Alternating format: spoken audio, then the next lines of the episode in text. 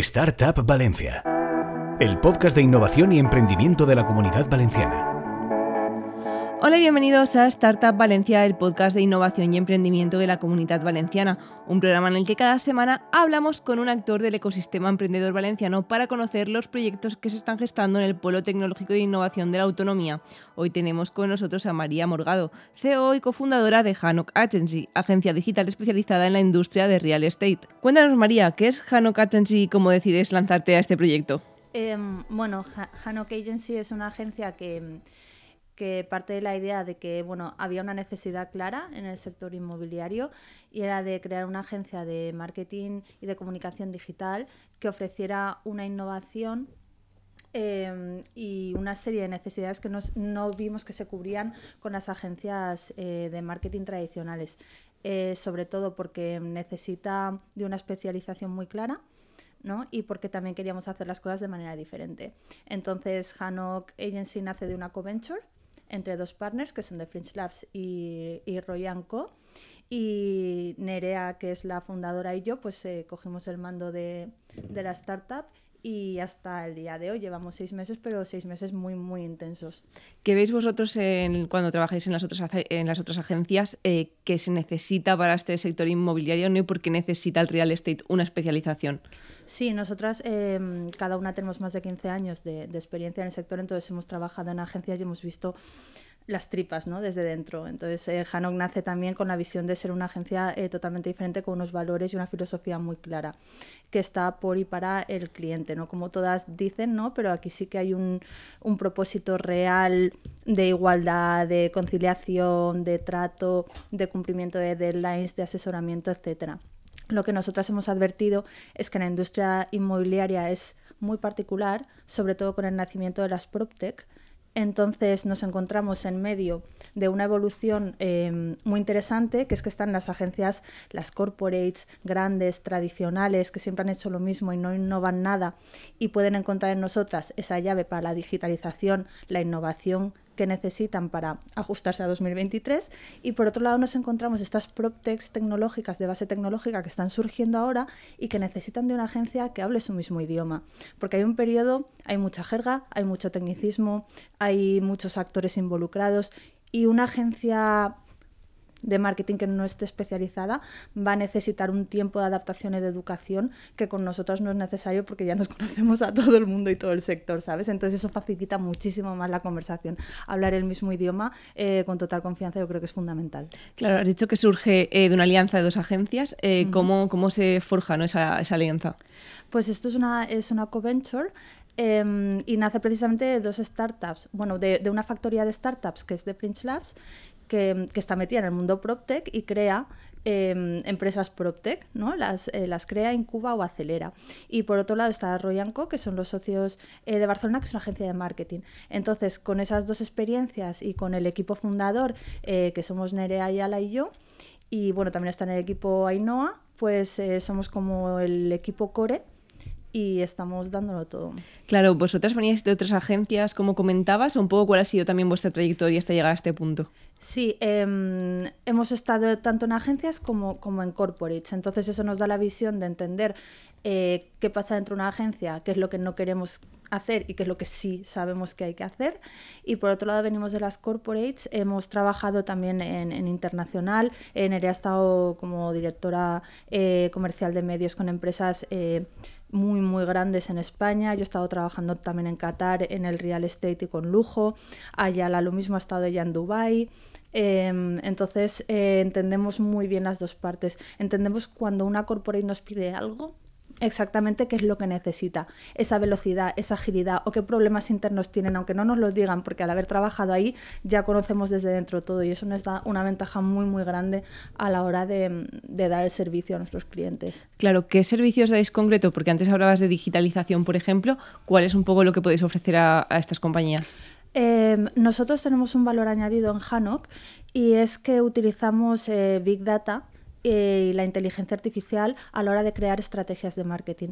Tenemos una unidad interna que se llama Hanok Data, que, se trata de captar leads que están muy codiciados dentro del sector eh, inmobiliario a través de estas dos tecnologías. Y eso nos permite optimizar mucho más las estrategias, ser mucho más eficientes y obtener mayor retorno de la inversión. Entonces nos centramos muchísimo en la parte tecnológica del dato y a través de esa captación de dato, análisis, extracción, y etcétera, lo aplicamos a las estrategias de nuestros clientes y eso nos permite ir un paso por delante del resto. Claro, entiendo que hacéis este análisis para, bueno, no sé a través de dónde hacéis esta, o sea, entiendo que es para la publicidad, ¿no? O para eh, un poco la forma de llegar a las compañías, pero lo hacéis a través de redes sociales o de otras estrategias eh, de comunicación. Sí, eh, desde el momento, o sea, los servicios son muy variados porque puede llegar una empresa que diga, oye, mi web está desactualizada, eh, pégame un repasón y entonces desde cero implementamos un setup de, SEO eh, avanzado con keywords, hacemos un estudio, hacemos un análisis, todo para que esté perfectísima, luego hacemos un seguimiento. Como una empresa que dice, oye, mm, yo quiero dar visibilidad en el sector, soy una PropTech que acaba de nacer, ¿cómo lo hago? Bueno, pues te generamos un plan de sponsorship o de partnership, te hacemos un calendario de eventos, vemos dónde encajas mejor, em, entendemos dónde está la gente y dónde está eh, tu target para llegar. A lo mejor hay otra persona que dice, oye, yo quiero captar mm, leads o voy a vender una, promotora, ¿no? Voy a vender una serie de viviendas, quiero llegar a la gente, quiero que me compren y tengo de plazo dos meses para que me compren 20 mm, pisos. Pues ahí entramos nosotras y con esa cualificación de los leads, del estudio de mercado, de ver dónde está la gente, dónde se mueve, dónde se mueve offline y dónde se mueve en digital. Hacemos esa, esa estrategia y, y, la que más se adapte en este caso a la persona. Entonces, por ejemplo, tenemos una promoción y lo que les hemos hecho ha sido una landing de captación, porque la web normalmente cuando son promotoras son muy grandes o no tienen la web muy adaptada por lo general, les generas una landing le dices a la persona que esté interesada que deje sus datos y a cambio tú le das algo a esa persona, ¿no? Y la fidelizas también. ¿Qué le das? Pues le das un informe. ¿Y qué hay en este informe? Pues todos los datos que nosotras podemos generar desde Hanok. ¿Cuánto vale el metro cuadrado de la zona? Eh, cuánto se ha revalorizado, qué perspectivas de futuro tiene, la renta media de la gente que trabaja ahí, eh, cuántos colegios y hospitales tienes cerca. Y entonces tenemos un informe completo que ya no es el voy a una promotora o voy a una inmobiliaria y veo los planos, un render y las calidades. No, no, yo te estoy diciendo cómo vas a vivir. ¿no? cuando estés allí. Entonces es mucho más completo, mucho más atractivo y realmente estás cubriendo la necesidad de ese cliente al completo. Claro. Eh, ¿Qué tipo de. O sea, hablas antes del tipo de clientes que tenéis, ¿cómo los captáis? ¿no? Porque es verdad esto de la comunicación y la digitalización, porque con la pandemia se habla mucho de digitalización, pero a veces parece que la comunicación es lo último, ¿no? Ya en plan, en plan bueno, voy a hacer todo y luego voy a comunicar. Mm, ¿Cómo captáis a los clientes? Si llegan a vosotros, si vosotros salís a buscarlos. Bueno, como nosotros llevamos mucho tiempo en el sector, eh, ya prácticamente nos conocemos a muchos, ¿no? Porque nos hemos movido ya de antemano y ya teníamos contactos. Muchos llegan por recomendación, que eso está estupendo, y muchos llegan a través de la web. Y eso que todavía, bueno, estamos trabajándola porque, claro, llevamos seis meses, entonces ha sido un poco, o sea, está muy bien, estamos muy, muy contentas, con ganas de seguir creciendo, obvio, pero de momento los clientes a través de contactos sobre todo de, de, hablar, de ir a eventos, de conocer a uno, de otro. Ya, pues tú necesitas esto, ah, pues fíjate, yo trabajo en esto, ah, pues, y por ejemplo, Startup en Valencia también, al formar parte de, de, de la organización, pues, pues al final creas creas sinergias, creas contactos, te vas a alguna conferencia que hagan o algún after work o tal, y de ahí es como surgen las oportunidades. Claro, eh, estamos viendo que el sector inmobiliario está en auge, yo creo que prácticamente en toda España.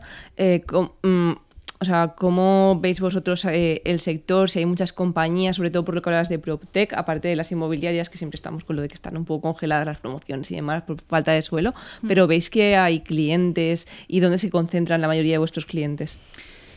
Sí, eh, muchísimos de nuestros clientes son de base tecnológica, son PropTechs. Em, son startups eh, desde recién nacidas. Ahora mismo tenemos un cliente que va a hacer el lanzamiento de, su proyecto con, nosotras y estamos encantadas de que nos haya em, confiado el lanzamiento ¿no? de, la, comunicación y de, su producto, de su empresa. Y muchas son PropTech de base tecnológica porque es necesario en el sector y porque al final em, hay que adaptarse. Y hay una parte de digitalización eh, de procesos, sobre todo de gestiones. Em, tenemos aplicaciones donde puedes vender y alquilar en la misma aplicación, puedes firmar contratos, no te hace falta ir al sitio y verlo, puedes verlo desde tu casa, ventas, eh, absolutamente todo puede estar digitalizado. Y eso lo que hace es que optimiza muchísimo tu tiempo, tus recursos y también te hace ahorrar a las empresas les hace ahorrar muchísimo de su tiempo. Entonces, eh, la parte PropTech eh, la tenemos muy, muy, yo diría que es el 80% de nuestros clientes. Claro, eh, ¿hay muchas agencias especializadas o están surgiendo cada vez más? Porque es verdad que yo creo que cada vez se requiere más lo especializado ¿no? en determinados sectores, como es el de la comunicación. Hmm. A ver, esto igual suena mal porque el bebé es mío, pero, pero que yo sepa, nosotras somos las únicas que funcionamos con la data como eje central de nuestras estrategias y que utilizamos ese Big Data y esa inteligencia artificial para, sacar el mejor y el mayor partido em, de las estrategias que creamos o que diseñamos para nuestros clientes. Vosotras que veis el pulso de las PropTech que comentabas, eh, ¿por dónde va hacia ahora ¿no? el mercado de la innovación en el sector inmobiliario? ¿De qué tipo de compañías os llegan a vosotros eh, para ser vuestros clientes o cómo notáis el pulso del mercado? Yo te diría que mm, en la actualidad las de gestión de servicios o digitalización propia de hacer transacciones a través de una aplicación están muy en auge y también están muy en auge las PropTech de inversión. La gente está mm, empezando a invertir en vivienda como, como valor refugio y se, eh, puedes invertir en vivienda a través de crowdfunding o con, o con, pequeñas participaciones desde 100 euros puedes empezar a invertir en vivienda y luego recoger el beneficio.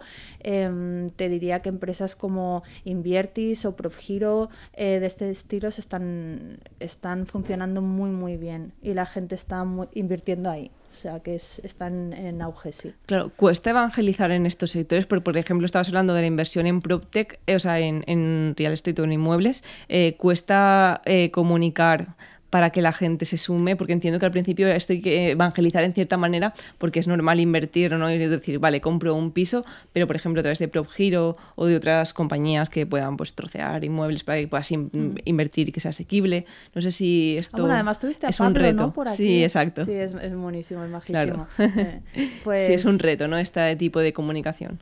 Sí, lo que pasa que también e, es un reto y no, dependiendo a quién quieras ir. Si quieres ir al, público generalista que no está interesado en invertir porque su interés está en otro lado, pues eh, obviamente eh, vas a perder mucho tiempo y encima no vas a llegar a tu objetivo porque a ese le da igual, ¿no? Pero sí que hay un nicho de personas que buscan inversión y ahí es donde entra en la tecnología y los datos para identificar dónde están esas personas, qué intereses tienen además de la inversión, están pensando en invertir en vivienda nueva o en segunda vivienda, en zonas tensionadas o a lo mejor en zonas secundarias o terciarias y todos esos datos los tenemos para luego poder llegar hacia ellos y son personas que ya están interesadas en eso. Entonces solo hay que al final rematar la captación, ¿no? Claro, cuando llegan vuestros clientes, ¿cuáles son los principales problemas que les veis? Porque entiendo que a los que tenéis que lanzar una campaña, pues son menos, ¿no? Pero llegarán algunos con estrategias ya hechas que digan, pues no me funciona la comunicación o no he sabido cómo plantearlo. ¿Qué problemas veis ahí? Sí, yo veo mucho desconocimiento, sobre todo donde cogea. Em, primero, que no saben muy bien todas las opciones que tienen muchísimos desconocen y, nosotras realizamos en Hanok una labor de educación y de acompañamiento y de asesoramiento que va con todos los clientes. Explicamos hasta el último detalle para que entiendan bien lo que están haciendo. Eh, nos llegan muchos clientes con la problemática de que no están contentos con la agencia que tenían anterior, de hecho, saqué unos datos el otro día en LinkedIn. Un 75% de nuestras de nuestros de personas con las que hemos hablado, de empresas, eh, están descontentas con la agencia que han tenido de marketing. Y un 50% de esas personas confiesan que son mandos de que toman decisiones que se sienten que no tienen seguridad a la hora de contratar a, otra agencia de marketing por la mala experiencia que han pasado ya. Entonces, nuestra labor es doble, ¿no? Por un lado, enseñarles que las cosas se pueden hacer diferente y que lo que han vivido hasta ahora eh, no es la norma, ¿no? Y por otro lado, tenemos que enseñarles todas las cosas em, que no se les han ofrecido para, para crear estrategias completas. Yo veo una falta de estrategia 360 muy clara. O se hacen acciones puntuales o se hace en redes sociales pero sin ton ni son, hoy que publico, no lo sé. Em, no, mira, ¿y dónde está tu calendario anual? Y dentro de tu calendario anual de contenidos, ¿por qué no tiene las fechas señaladas que son importantes, que hay eventos que te interesa asistir? Y de esos eventos, ¿por qué no pones que podrías sponsorizar uno? Y si puedes sponsorizar uno, ¿por qué no mandas una nota de prensa y dices, y va, y va, y va, y vas cogiendo y al final creas una estrategia 360 con todas las patas que tiene comunicación, que mucha gente piensa que solo o mandar una nota de prensa o hacer redes sociales y al final engloba muchísimo, muchísimo trabajo detrás con muchísimas acciones diferentes. ¿Tienen más cultura de la comunicación un poco también, o sea, vamos a ser francos, porque al final hablando de las startups, eh, hay una posición de momento ¿no? de la prensa más amable a recibir las notas de prensa, no todo lo tecnológico, la innovación, y es verdad que a veces con las empresas más tradicionales es como más reaccionaria ¿no? la información que suelen salir peores cosas o eres o malas situaciones. Entonces, ¿están más abiertas las startups a la comunicación que igual las compañías eh, más tradicionales? ¿O están igual de abiertas? Quiero decir, ¿acuden antes las PropTech, por ejemplo, a comunicar que las grandes compañías? Las grandes compañías normalmente tienen un departamento interno eh, que siempre han gestionado, eh, ¿Qué, pasa? ¿Qué pasa en todas las grandes compañías, igual que las que quieren a lo mejor eh, las grandes corporates que quieren tener una innovación, ¿no? un departamento de innovación y crear startups, pues es lo mismo. No tienen los recursos o no tienen el tiempo o desconocen los métodos. Nosotras los que lo que les damos es esa agilidad. No necesariamente en redactar y mandar notas eh, de prensa o noticias que se pueden hacer con una agencia de comunicación tradicional, pero sí meterse en el mundo de la innovación PropTech, sí de estar de las tendencias, sí presentarse a eventos o patrocinar eventos o relacionarles con PropTech del ecosistema para acercar corporates y PropTechs para que encuentren un punto en común, porque unas tienen el dinero, la inversión y los, y los recursos monetarios y otras tienen los recursos de, hacer las cosas como toca, la agilidad, eh, la visión de lo que se está haciendo ahora, la actualización, etcétera. Entonces, yo te diría que más que comunicación es una cosa más de meterlas en el mundo darles una, un lavado de cara, ¿no? Y ayudarles a innovar un poquito dentro de, de, sus posibilidades porque ellos por sí mismos no pueden o se han quedado alejados. Y las PROPTE, por otro lado, sí tienen muy claro que las PROPTE sí apuestan mucho por la comunicación, lo tienen clarísimo. No les, o sea, les duele el dinero porque acaban de empezar, ¿no? Y al final eh, todos miramos el último centavo, pero, pero sí hay que recortarnos como las corporates que dicen, oye, este año tijeretazo otra vez al departamento de comunicación, que siempre es el primero. Eso no dejo de escucharlo. Sin embargo, las que acaban de nacer, las startups o que están empezando, tienen muy claro que tienen que dejar una parte de presupuesto para comunicación y marketing que tiene que estar siempre ahí. Claro, ¿cómo es este tipo de alianza entre las corporates y las PropTech, ¿no? que veis vosotros o que, habéis visto de uniones eh, entre estas compañías que se pueden ofrecer ¿no? las unas a las otras? Nada, pues eh, como te comentaba, las corporates suelen tener un sistema más estricto, más cerrado, donde tú tienes que, mm, que lanzas una idea y tiene que pasar por uno, tiene que pasar por la aprobación del otro y del de más arriba y al final se alarga y sin embargo una startup eh, tiene esa agilidad que no puedes tener y, y esos recursos y esa formación de talento, porque al final hablamos de un talento tecnológico Mm, que escasea, que es difícil de conseguir si quieres eh, que sea bueno y que, y que tire para adelante. Entonces, las PropTech pueden ofrecerle muchísimo, muchísimo desarrollo ágil y bien a la, a la corporate y la corporate de esa manera se beneficia también porque entra dentro del circuito de la innovación y apoya también a esa PropTech y sigue creciendo y sigue estando donde tiene que estar, porque si no se queda detrás. Claro, ¿cómo se percibe el sector en la comunidad valenciana? No, sé si vuestros clientes son la mayoría de Valencia, no lo sé, o del resto de España, y un poco cómo está el sector aquí eh, en la comunidad valenciana, tanto de PropTech como de, de pues, real estate en general. Bueno, pues, eh, pues yo diría que, está muy bien. Eh, PropTech en concreto, a ver, hay, hay muchas muy buenas. Y pues mira, está Profiro, por ejemplo, que hemos hablado antes, que al final eh, le vamos a dedicar, eh, pero están saliendo cosas muy chulas, pero ya no solo en PropTech, también en, en CleanTech. Em, yo estoy viendo iniciativas eh, muy chulas. De eco también, de construcción sostenible, eh, tenemos Zubicities, eh, quiero decir, ahí hay cosas que se están haciendo muy, muy bien. Clientes tenemos de toda España. Eh, tenemos de toda España eh, porque además estamos descentralizadas, nosotras somos 100% digital, entonces el Departamento de Marketing y Comunicación estamos aquí en la Comunidad Valenciana, tenemos parte del equipo que está en Bilbao, parte del equipo que está en Madrid Entonces nos dejamos caer por todos lados. Y, mm, y, te diría que el futuro es prometedor. Además, ahora con la Marina, el ecosistema startup en Valencia emprendedor está creciendo de una manera que yo creo que es el orgullo de todos los que somos de la terreta. Claro, antes te preguntaba por un poco la, evangelización, en, por ejemplo, en el PropTech, pero también estaba pensando, por ejemplo, entrevistaba eh, esta semana a Octavio ya de Bodea, que salen de eh, Zubicities y de Zubilabs, y mm, ellos tienen casas de madera y yo le preguntaba, pero la gente eh, no puede ver como una amenaza, ¿no? Esto de la madera, qué tipo de madera es, porque se puede quemar antes, claro, él te explica todo el proceso y obviamente no, porque si no, no estaría arreglado. Pero este tipo de cuestiones también hay que evangelizarlas y hablar más ¿no? de estos temas para seguir evolucionando en un sector como la construcción, que es verdad que no ha innovado tampoco mucho de cara, sobre todo al usuario, porque sí que vemos esto de vivienda industrializada, eh, maderas, eh, nuevos materiales, pero es verdad que de cara al usuario en sí mismo no ha evolucionado tanto, ¿no? Son como más pilotos. Sí, de hecho el sector Constructec, ahora que lo has tocado, eh, nosotros de momento creo que no tenemos, estoy haciendo de, memoria, ¿eh? creo que Constructec no tenemos per se, pero sí que tenemos una lista de potenciales clientes que tengo yo ya pendiente.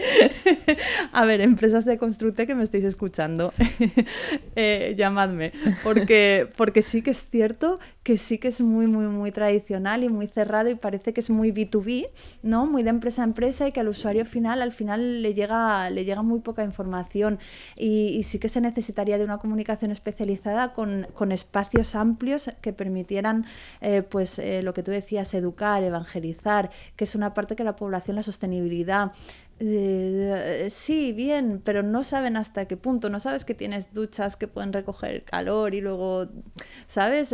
aerotermia, sí, pero no sabes que a lo mejor hay unos paneles solares que te puedes instalar en tu balcón, que eso te produce X energía. O sea, hay tantas soluciones que no tienen visibilidad de cara al público que, realmente se hace necesario. Te hablo de las pequeñas, pero de las grandes constructoras lo mismo. Yo creo que las grandes constructoras tienen un trabajo por delante eh, muy largo para, llegar eh, al usuario final. Sí, más, menos B2B y más de cara al público final. Claro.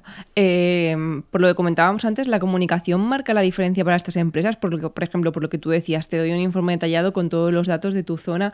no sé si cuanta más presencia, más confianza o no. Un poco como vosotros eh, veis esta cuestión y si es interesante en un sector eh, con tanto auge, como decíamos antes en este momento, em, para la venta, para el alquiler, mm. eh, hacer una comunicación diferencial, porque a pesar de pues, tener tanto éxito, supongo que no todo se venderá. No, claro, y, sobre todo pasa, hay un punto muy importante que es la reputación. Em, como tú dices, hay, hay, falta de suelo, hay carencia de, de vivienda de obra nueva, porque hay falta de suelo, los alquileres, bueno, no me voy a regodear en esto, pero ya sabemos que, está la cosa eh, muy complicada, hay un pánico a la ocupación tremendo hoy en día, o sea, eh, está, está claro dónde estamos, ¿no?